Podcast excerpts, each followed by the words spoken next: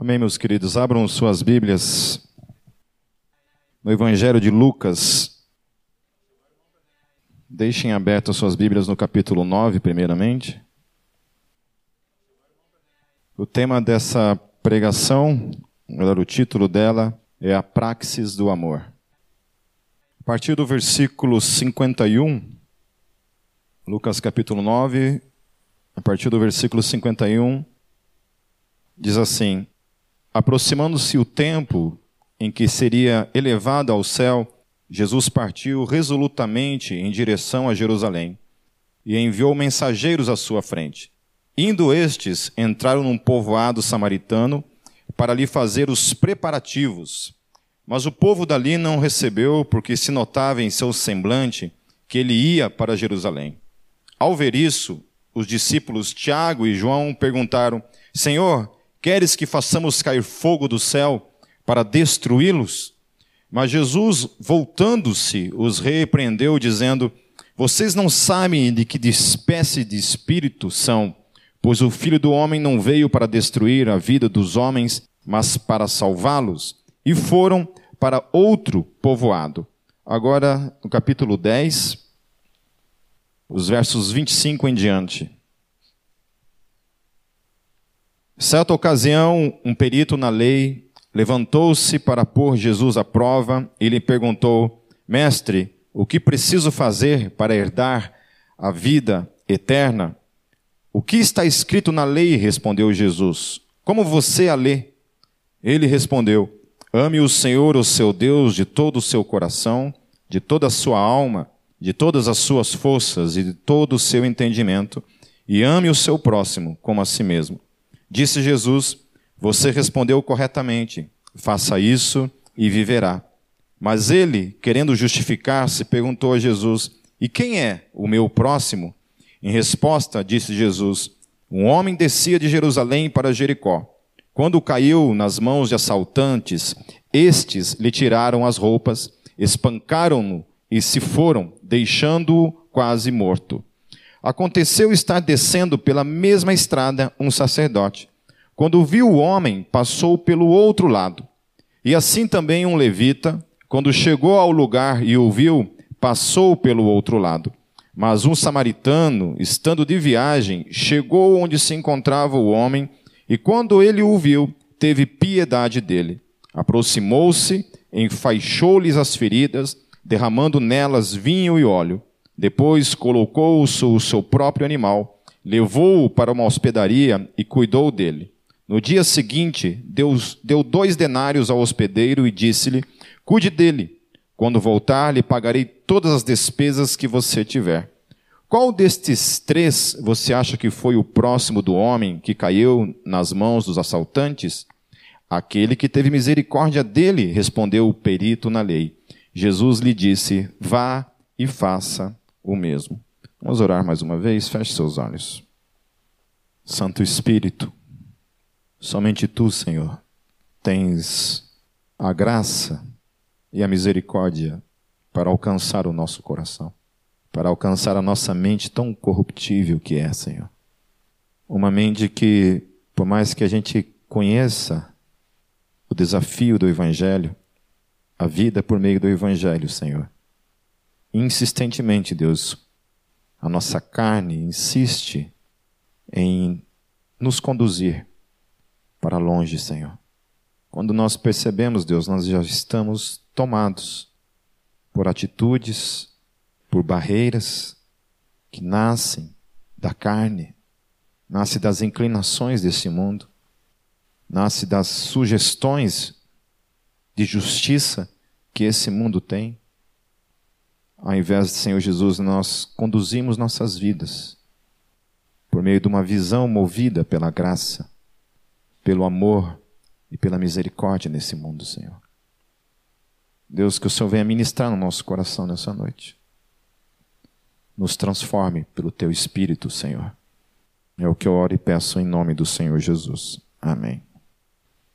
Lá no livro de 2 Reis, no capítulo 17, depois vocês podem chegar em casa e darem uma uma lida para vocês entenderem um pouco desse contexto de, do que acontecia em Samaria. essa região de Samaria, e portanto os samaritanos, que era esse povo que vivia em Samaria, ou formavam esses povoados de samaritanos, por mais que às vezes esse samaritano não vivia necessariamente na região da Samaria, os samaritanos eles não se misturavam com os judeus e nem os judeus com os samaritanos. Então era comum você ver um povoado de judeus e um povoado de samaritanos, mas dificilmente eles conviviam no mesma, na mesma região ou na mesma vila, ok? É como se o boqueirão não se misturasse com o batel, uma coisa assim, tá entendendo? Boqueirão é a favela, né? E o, o batel é a elite, né? Tô ouvindo um. Pinhais é é o clero, é outra. Então, os, os samaritanos a razão pelas quais os judeus não se davam com os samaritanos é porque os samaritanos eles eram considerados uma raça impura. Impura por quê? Porque quando houve o cativeiro babilônico, alguns judeus casaram com pagãos. Pagãos são todos aqueles que não são judeus, ok? Então, casaram e aí, portanto, essa raça se tornou impura. E aí os judeus, que eram aqueles que só tinham casado realmente com judeus e conservaram, entre aspas, a raça de certa forma pura, e aí então eles não achavam que era que convinha a eles se misturar com essa raça impura, ao ponto que quando os samaritanos voltam dessa dessa dispersação, eles então constrói um templo para eles lá no Monte Gerazim. Então existia o templo de Jerusalém, existia esse templo lá em Gerazim, construído para eles adorarem a Deus de alguma forma. Esse templo também é destruído, assim como o templo de Jerusalém é destruído. Esse templo também é destruído de alguma forma. O templo de Jerusalém é reconstruído, mas o templo de Gerazim não é reconstruído. Mas até os dias de hoje, segundo os historiadores, até os dias de hoje, os samaritanos ainda adoram a Deus nesse monte, ainda consideram esse monte de alguma forma um monte santo. Amém? E aí, devido a essa rivalidade histórica, os samaritanos tinham por eles que eles não recebiam, não tinham nenhum tipo de hospitalidade para com os judeus. Então, quando um judeu passava pelo território samaritano, era um problema. Né? É como uma, uma gangue rival passar por um território de outra gangue. Domingo passado eu falei sobre o filme Warriors, né? Alguém que está aqui hoje assistiu o filme Warriors? Tem tem oito velhos aqui nessa noite? Nove velhos? Dez? Ah, as mulheres estão em vergonha de levantar a mão nessa noite, né? Que entrega a idade. Se você assistiu, entrega a idade com certeza.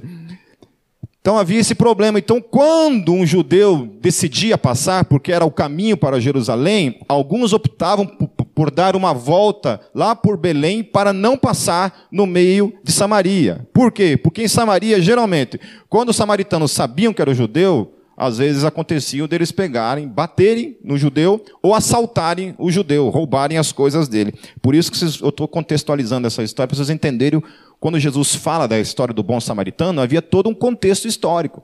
Eles entendiam perfeitamente o que Jesus estava dizendo, dos perigos que envolviam então a região de Samaria, ou qualquer povoado que envolvessem os samaritanos. Então Jesus ele tenta passar por esse território, mas ele é impedido. De alguma forma, todo mundo fala assim: olha, está só de passagem, né? Então tá, aqui você não vai ficar. Então Jesus precisa ir para um outro povoado, mas não pode ficar então nesse povoado ali de Samaria, ok? Então, quando eles falam também essa questão de que eles, né, o Tiago e João ficam com raiva ali, ainda falam que João é o, é, o, é o, apóstolo do amor, né? Ainda bem que ele é o apóstolo do amor, né? Imagina se ele não, não fosse o apóstolo do amor. Quando eles falam assim, Senhor, já que esses caras não querem receber a gente aqui, o senhor quer que a gente ore para descer fogo do céu e consumir os, esses caras? Vocês veem que não havia rivalidade nenhuma entre eles, né? Eles não era um amor, era uma total entre eles. Então, quando eles fazem isso, por quê? Eles invocam para eles aquilo que Elias havia feito também lá é, no tempo dos reis. Quando também o, o rei Acasias manda lá uns soldados, porque Elias entrega uma profecia para Acasias, Então, quando o rei Acasias manda lá os comandantes, porque Elias havia entregado uma profecia para ele, porque ele não havia consultado a Deus, ele havia consultado outros profetas pagãos, Elias, Deus dá uma palavra para Elias, fala assim, vai lá falar para eles, só porque ele consultou esses outros profetas, ele vai morrer. Agora ele vai morrer. Ele não ia morrer, mas agora vai morrer. Entendeu? Só porque ele me desobedeceu, porque ele ousou fazer isso, agora ele vai morrer. E Elias então entrega essa profecia, Acasias fica indignado e manda um comandante lá falar com Elias, quando os caras chegam para Elias e falam assim: Elias, é o seguinte, o rei quer falar com você. Homem de Deus, Elias, o rei quer falar com você. Elias respondeu: Olha, se eu sou um homem de Deus, vai descer fogo do céu agora e vai consumir vocês. É um amor esses judeus, né, cara? Eu fico pensando, né, pessoa, você fica bravinho num, dia assim com alguém no teu trabalho e fala assim: Senhor, desce fogo do céu. Aleluia, né? É, aí que o amor flui na sua vida, irmão. É. É um amor. Aí, se alguém quer saber como é amar, procure depois discipulado com, com Alex. Então Elias também, e a Bíblia fala que desce fogo do céu e consome 50 homens naquele momento. Aí o rei novamente manda outros 50. E, e fala também a mesma coisa. Elias, seguinte, o rei está te chamando. E Elias falou assim: ah, é, então se eu sou homem de Deus, vai descer fogo do céu. E novamente desce fogo do céu e consome os 50 homens. E aí o rei manda de novo mais 50. Bom, eu já não ia mais, né? Depois dessa, eu já virava pagão no outro dia, não estava nem aí.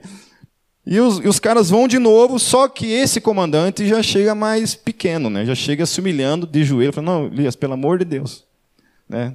É o burro do rei que está mandando a gente, mas a gente, por favor, vai lá, não nos consuma, não faça com que a gente seja consumido pelo fogo. E aí Elias, então, né, olha para a situação do cara, tem misericórdia e vai lá. E por isso, então, eles têm essa ideia na mente, né, de que é o mesmo Deus, portanto, inimigo, certo? A gente ora, Deus manda descer fogo e o fogo desce. Essa é a ideia que eles têm. Aí Jesus fala assim: não, queridos, vocês estão num outro espírito. Não é isso. Eu vim aqui não para isso. É um outro momento que nós estamos vivendo agora. E eu estou aqui não para isso, estou aqui para salvar os homens e não para condená-los. Amém? O fogo virá, mas não é agora. Pode deixar que virá bastante fogo. Amém? Não, amém? Alguém está com medo aqui do, do fogo que virá? Hein? Que virá, fogo virá. Amém? Por mais que os universalistas acham que não, biblicamente, isso é revelado. Amém? Certo? Amém? Eu gosto, eu gosto muito de um, um, livro do Francis Schaeffer chamado Apagando o Inferno, acho que é o nome desse livro. Quem puder comprar esse livro, Apagando o Inferno, de Francis Chan, compre, porque é, é um. É, Francis Chan ele refuta. Francis Chan, que eu sei. Schaeffer? Não, acho que vocês estão entendendo errado, gente. Então, chão. Acho que eu enrolei a língua aqui, mas é minha mente está falando uma coisa e minha boca está falando outra. Sai, Satanás, em nome de Jesus. Então, Francis Chan. Amém? Repita, Francis Chan. Pronto, entenderam. Que Francis Chan, nesse livro, ele refuta toda a ideia do universalismo, utilizando os mesmos textos que o universalismo utiliza, e nos contextos do texto ali, ele prova ali, biblicamente, que eles estão errados. Que aqueles textos não afirmam o universalismo, do contrário, afirma realmente que o inferno está ali, que haverá um juízo, esse juízo será eterno. Amém? Para quem não sabe o que é universalismo, é uma, uma teoria, uma teologia sistemática, que já há muito tempo está na igreja, desde o início, que diz que o inferno não existirá. Ou então que se existir o inferno, ele será temporário. Ok? Então você tem três visões a respeito do inferno. Uma delas é a aniquilação total, que muitos, muitas, muitos, muitas seitas pregam isso. Eu não lembro agora se é o testemunho de Jeová, se é, eu acho que é testemunho de Jeová ou, adventista, não lembro quem que é que fala dessa questão da aniquilação total. Ou seja, que quando vier o juízo, Deus vai extinguir aqueles que não estão em Cristo para todo sempre, portanto não haverá um inferno que as pessoas vão ficar queimando lá e, e sentando no colo do capeta. Isso não haverá. A outra visão é a visão universalista, que fala então que haverá o inferno, mas esse tempo será um tempo estipulado ali apenas, e depois disso todo mundo vai para o céu, até o Satanás vai para o céu. Amém? Amém? Não? Ou vocês são mal, vocês querem todo mundo ardendo para o resto da vida lá na eternidade, é? É, né? Está escrito, né? Espero que vocês não, não vão para lá, galera. Em todo caso, daí tem a visão ortodoxa, obviamente, que é aquela qual nós cremos, que é que a gente não tem muito o que fazer. A Bíblia fala, se a Bíblia fala, eu, eu vou mudar isso. Certo? Portanto, cuidado. Isso é um alerta para mim, para cada um de nós. Não é que eu estou anunciando aqui, falando aqui, que a gente tem que amar a Deus por meio do pro colo do capeta. Não é isso. Amém? Não é isso. Que sempre se pensa assim, ah, o cara é crente porque o cara tem medo de ir para o inferno. Não é isso. Também. Claro que tem um cagacinho santo em cada um de nós, né? Cada um de nós carrega, de certa forma, um. E é bom isso. Né? Amém? É muito bom isso. É bom você ter medo de Deus, de vez em quando. É bom ter medo do, do foguinho. Amém? Então, não é o momento, Jesus está dizendo: olha, eu não vim aqui para isso, o momento que nós estamos vivendo aqui agora é outro, e, portanto, né, não vim para esse fim. Amém? Um pouco mais para frente, Jesus vai lidar com uma outra situação, então, onde um mestre da lei chega para Jesus e fala assim: Senhor, que, que eu faço para herdar a vida eterna? Essa é uma pergunta que muita gente faz ainda nos dias de hoje. E a resposta cristã, obviamente, é uma única resposta: crer em Jesus Cristo como Senhor e Salvador de sua vida. É suficiente para isso. Amém? A Bíblia fala em Romanos isso: se você crer que Jesus Cristo morreu numa cruz e ressuscitou dentre os mortos, você será salvo. Amém. O Pipe não tem mais nada a acrescentar a isso. Não há nenhum acréscimo para com a fé cristã que eu possa fazer a isso, de que a salvação é total e absoluta por meio da fé, e unicamente por meio da fé. Mas Jesus está trabalhando num contexto aqui onde a salvação, meus queridos, a eclesiologia, que é a doutrina da salvação, ela não está ainda no ápice da sua revelação, ok? Então muita gente olha para esse texto e entende que Jesus está propondo de alguma forma aqui uma salvação por meio de obras. Uma salvação por meio do amor por exemplo. É, onde ah, eu vou amar as pessoas e serei salvo porque eu amo as pessoas. Mas Jesus coloca aqui duas questões aqui. Ele coloca assim, a questão, o, ele pergunta é, para o mestre da lei, é, o que está escrito na lei com relação a isso? O que, que você acha que é?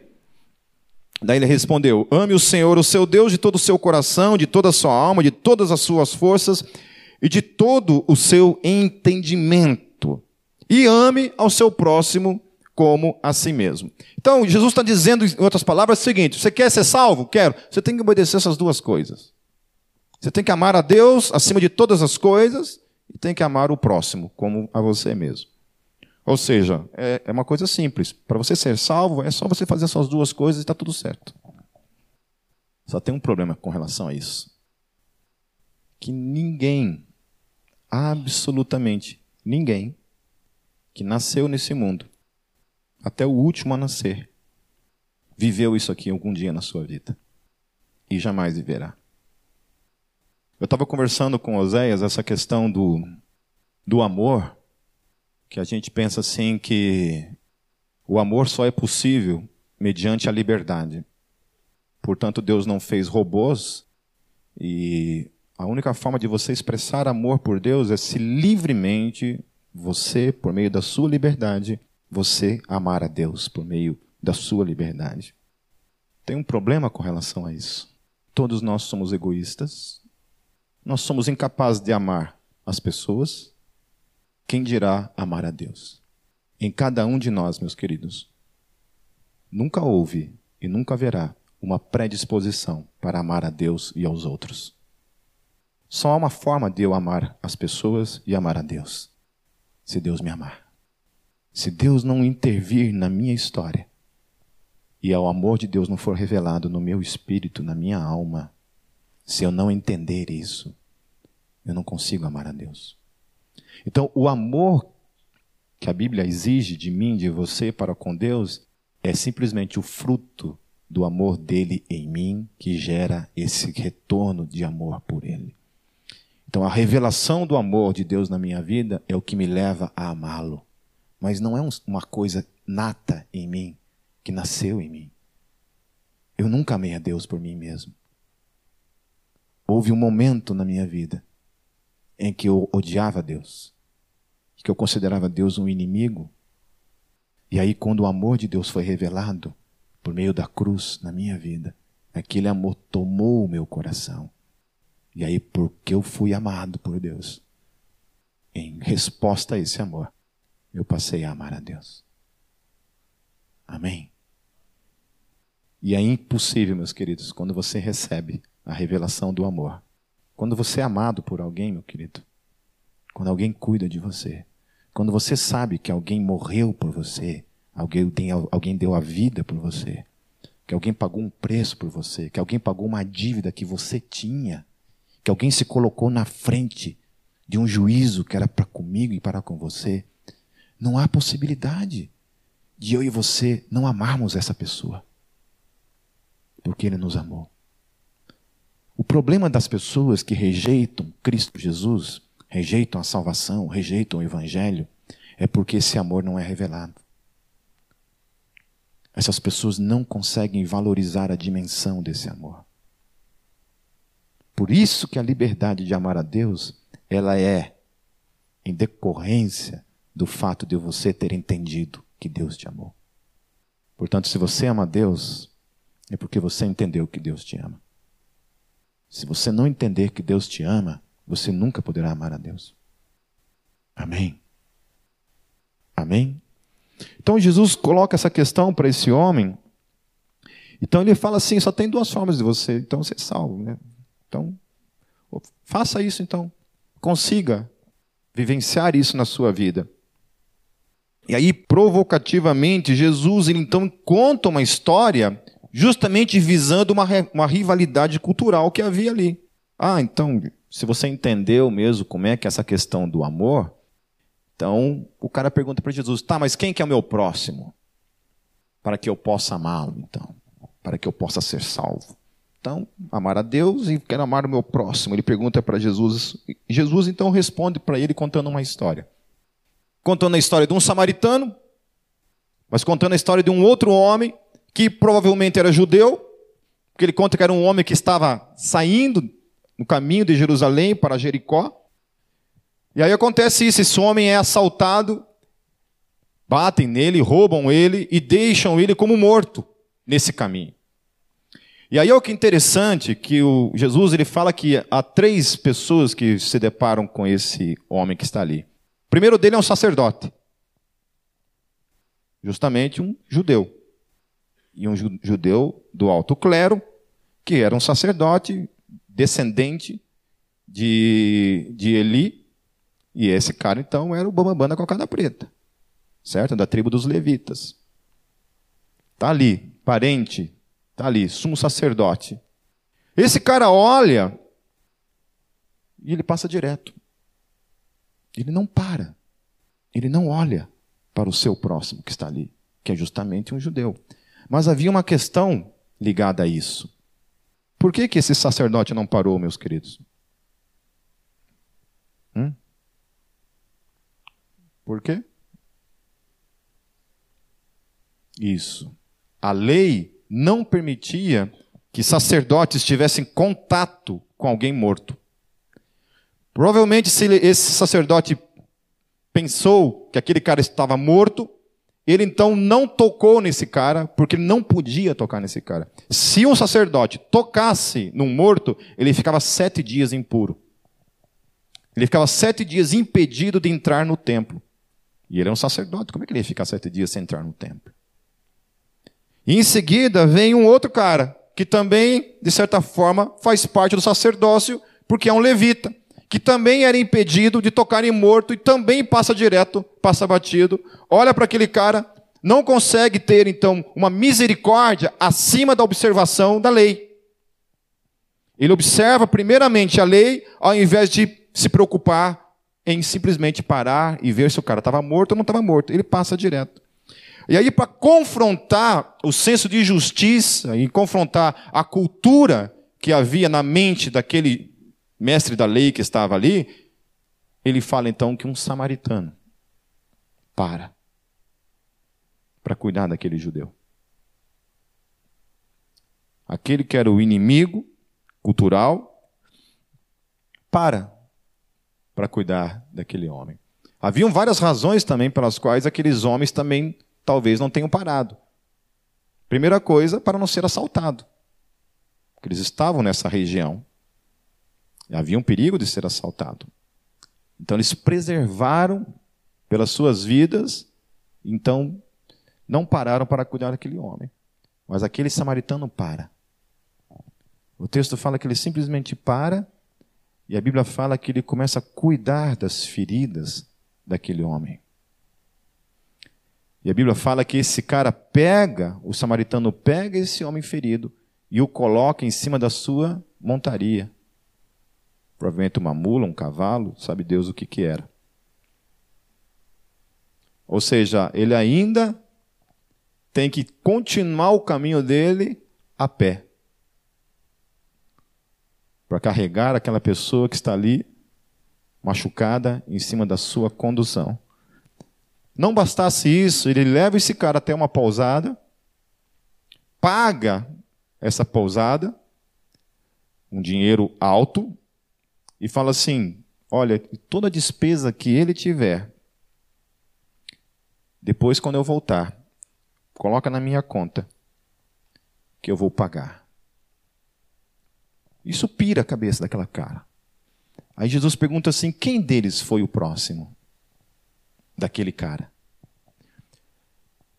O que, que o cara tinha perguntado para Jesus? Quem é o meu próximo? Como é que Jesus responde? Quem foi o próximo daquele cara? Jesus inverte a pergunta. Eu gosto de Jesus por causa disso, porque ele nunca responde o que a gente pergunta. Já perceberam isso? Jesus ele é mestre em não responder a nossa pergunta ou responder com outra pergunta. Ele é mestre no ensino nesse aspecto. Ele ensina fazendo perguntas. Quem que é o próximo daquele cara? E o mestre da lei concorda então. Ele tem que concordar. Isso que é impressionante. Que ele tem que concordar com Jesus que o próximo daquele homem não foi o sacerdote, não foi o levita, não foi nenhum dos dois judeus que estavam ali, mas simplesmente foi aquele que é considerado o inimigo deles um samaritano. Então, o que, que se espera, o que, que Jesus está trabalhando aqui nessa questão é o que se espera de uma pessoa que professa uma fé, que somos nós. Aí entra essa questão da praxis do, do amor. Porque Jesus está ensinando aqui dois aspectos: o aspecto do amor a Deus e o aspecto do amor ao próximo, não é isso? E ele ensina por meio de um exemplo aonde está a, a praticidade desse amor. Que para aquele homem era confuso. Falou, então tá, onde é que está meu próximo? Como é que eu faço para amar o meu próximo? E aí essa questão do próximo é uma questão meio, meio complicada, né? Porque aqui no caso em específico, Jesus está trabalhando o quê? um cara desconhecido.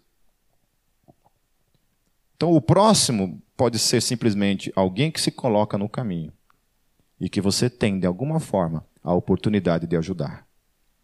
E que Jesus está dizendo, então, que a gente não deve se desviar desse caminho. Não deve evitar. Porque a gente é tentado a isso, não é? Hum? Não é isso?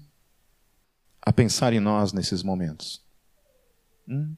Quando alguém se coloca em necessidade no nosso caminho, na nossa vida, e a gente sabe que a gente vai ter que mudar a nossa agenda, mudar a nossa vida, mudar talvez o trajeto das coisas, a gente vai ter que talvez mexer com coisas, e aí a gente trazendo isso para uma, uma metáfora, a gente trazendo por questões que a gente precisa mexer na vida das pessoas e que não são legais. Que a gente, se a gente puder, a gente foge mesmo, a gente evita. A gente não gosta de mexer em coisas nem na gente mesmo. Não é verdade? Hum? Há coisas em nós que se a gente for mexer, o bicho pega. Quando a gente fala, não, aqui não mexe. Mexe em qualquer coisa, menos nisso. Porque tem cheiro de podridão. Porque sangra. Porque dói. E aí a gente, quando é com relação aos outros, pior ainda. Mexer naquilo que é dos outros, parar, cuidar das pessoas. Por isso, meus queridos, eu não vejo nenhuma praticidade em pessoas que desistem na, da igreja. Eu não vejo como isso aqui se aplica em pessoas que odeiam igreja. Estou falando de crente, não estou falando de quem não é. Estou falando de gente que é crente, mas odeia a comunhão. Odeia, diz que é por causa da denominação, da instituição, diz que tem problema com a instituição e, portanto, nega de alguma forma estar com pessoas. Eu não entendo isso como uma praxis do amor. Quando alguém fala assim que igreja só tem hipócrita, é verdade. Você conhece algum lugar do planeta Terra onde não há pessoas que lutam contra seus lados mais obscuros no dia a dia? Conhece alguém que não tem, não vive uma vida onde muitas vezes a nossa mente entra em conflito diariamente? Um lado de nós quer amar a Deus, quer viver para Deus, quer o que Deus tem, quer viver uma vida de santidade, quer viver uma vida de devoção a Deus, quer ler mais a Bíblia, quer orar mais, quer jejuar mais, quer servir no reino. E um outro lado de nós quer que tudo se lasque, que dane-se Deus, dane-se igreja, dane-se ministério, dane-se uma vida de, santificado, de santificação. Vamos viver para o pecado, vamos para sacanagem. Vamos viver a vida, aproveitar a vida. Eu já falei uns domingos atrás, que quando, quando a gente fala, qualquer um de vocês, meus queridos, fala para mim, quero aproveitar a vida, eu sei o que isso significa. E é tchaca-tchaca na buchaca. Não vem com Miguel pro meu lado. Que aproveitar a vida é você subir nas montanhas, nadar nos rios, andar a cavalo, sabe? Andar de moto, cabelinho assim no vento. Não vem para cima de mim, que não é isso. A gente sabe muito bem. Quando você fala aproveitar a vida, a gente sabe que é sacanagem. Que é pegar tudo e todas, né? ser de todo mundo, e todo mundo é de você. A gente sabe disso. A gente sabe o que, que a gente é todos os dias tentado a chutar, aquilo que Deus tem para as nossas vidas. Então, ele está ensinando para mim e para você essa questão, então, que envolve que a fé, ela é evidenciada, meus queridos, por esse amor, primeiramente, também, por aqueles que se colocam no nosso caminho. É onde se evidencia. E que eu e você não podemos fugir disso, por mais tentados que nós sejamos. Eu confesso que tem dia que eu, que eu não quero atender o telefone em minha casa. É, né, Alex? Não percebeu, né? Porque eu sei que quando eu atendo o telefone, geralmente não é para orar por mim. Nesses 16 anos de ministério como pastor, olha, raramente, dá para contar nos dedos de uma mão, às vezes, que alguém ligou para mim assim: Oi, Pipe, tudo bom? Acordei com uma vontade de orar por você, posso orar por você? Geralmente falo assim: Pipe, posso falar com você? Eu falei: lascou. Lascou. Uma vez me ligaram no dia do meu aniversário. Falaram assim para mim: Pipe, posso ligar para você agora? Falei: Agora? Falei: É. Oh, tô meio corrido aqui. Não estava fazendo nada, mas eu estava ali. Tá meio corrido aqui. Não, mas é rapidinho. Tem certeza? Tenho. Rapidinho mesmo, rapidinho. O rapidinho do Satanás foi duas horas no telefone no dia do meu aniversário, chorando, reclamando da vida para mim.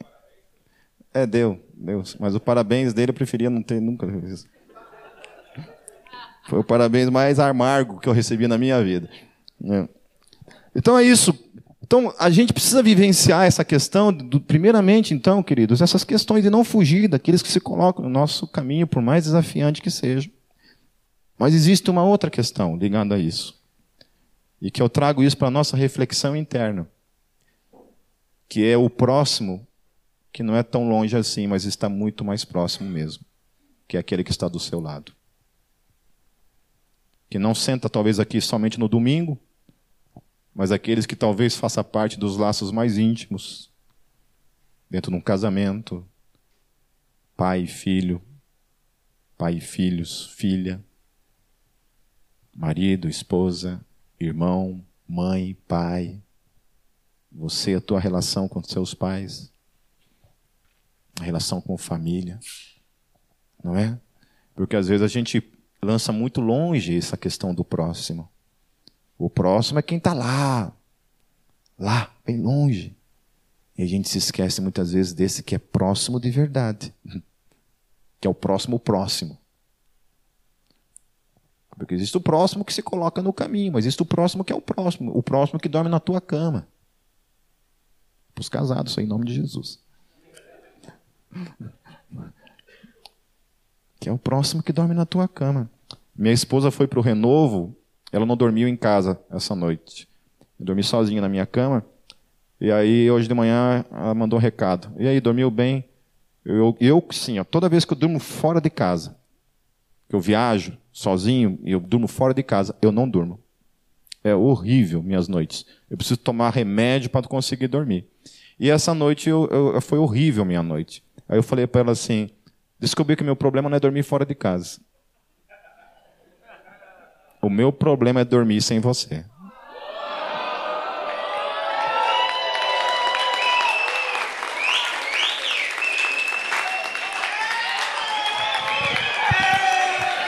É... Só do bando, só do bando. É hoje, é hoje, eita. Ó, não me liguem hoje, por favor, hein? Não vão acabar com a alegria. Oh, eu vou morrer, porque eu tenho certeza que ela está morrendo de vergonha. Mas é isso, sabe? Eu acho que. Porque também existe essa questão, então, de olhar para aqueles que se colocam no nosso caminho, o qual nós temos o desafio de amar, de cuidar das feridas, o texto fala de carregar muitas vezes, de tirar o nosso conforto para colocar o outro acima. É isso que Paulo quer dizer e nos, quer nos ensinar quando ele fala assim: cada um de vocês cuidem não somente dos seus interesses, mas dos interesses dos outros. Por isso que a Bíblia nos exorta, o apóstolo João ele fala assim: porque aquele que não ama o seu irmão a quem vê, ou seja, ninguém aqui não pode, não, é impossível que você não enxergue o outro.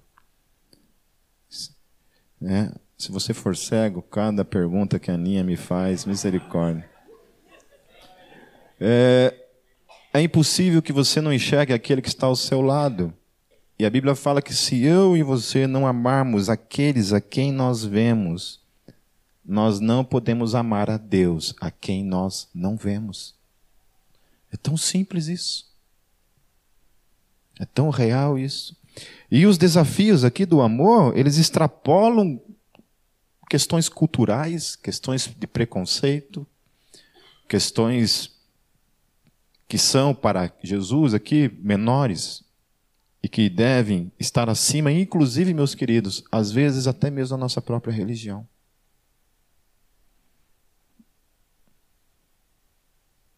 Amém?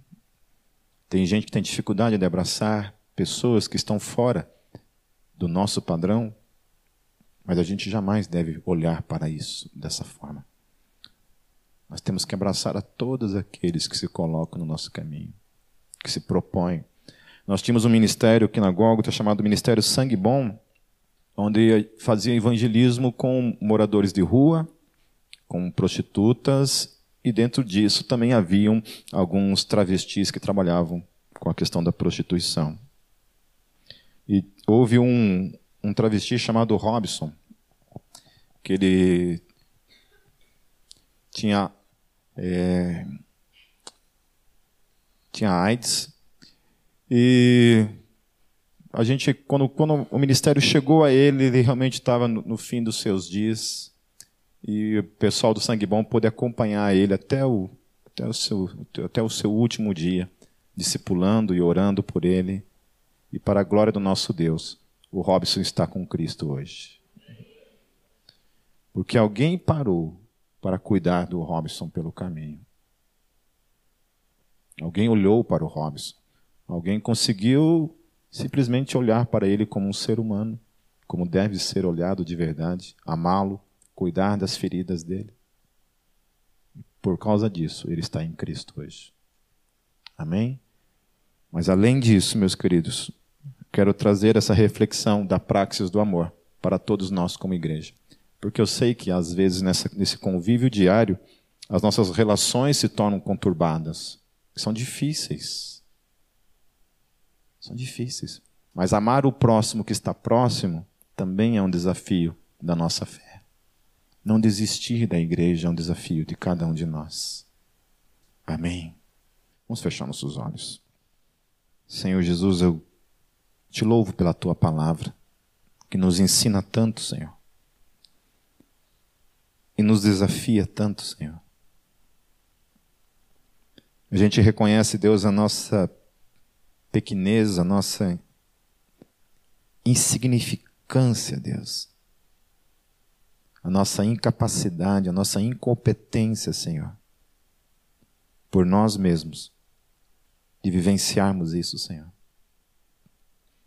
O Senhor conhece cada um de nós, o Senhor sabe o quanto, Deus, o nosso coração é egoísta. O nosso coração busca apenas os próprios interesses, Senhor. O quanto é difícil, Deus, a gente colocar o outro acima. O quanto é difícil, Deus, no dia a dia a gente parar para perceber o outro. Deus, mas a tua palavra fala, Senhor, que por mais difícil que seja para cada um de nós, a praxis do amor, Deus, do nosso amor por ti, e de que realmente nós conhecemos o amor, Deus é quando a gente se inclina também para o outro. Quando a gente se inclina para cuidar das feridas dos outros. Mesmo Deus ela tendo um custo, que muitas vezes Deus são os nossos próprios interesses apenas. Quando a gente se inclina para cuidar do outro, Deus, para gastar nossa vida no outro. Deus, e também, Deus, que a gente também não, não deixa de perceber, Senhor Jesus, aqueles que estão sentados ao nosso derredor, Pai. Aqueles que fazem também parte, Deus, das nossas relações mais íntimas, Deus, no dia a dia.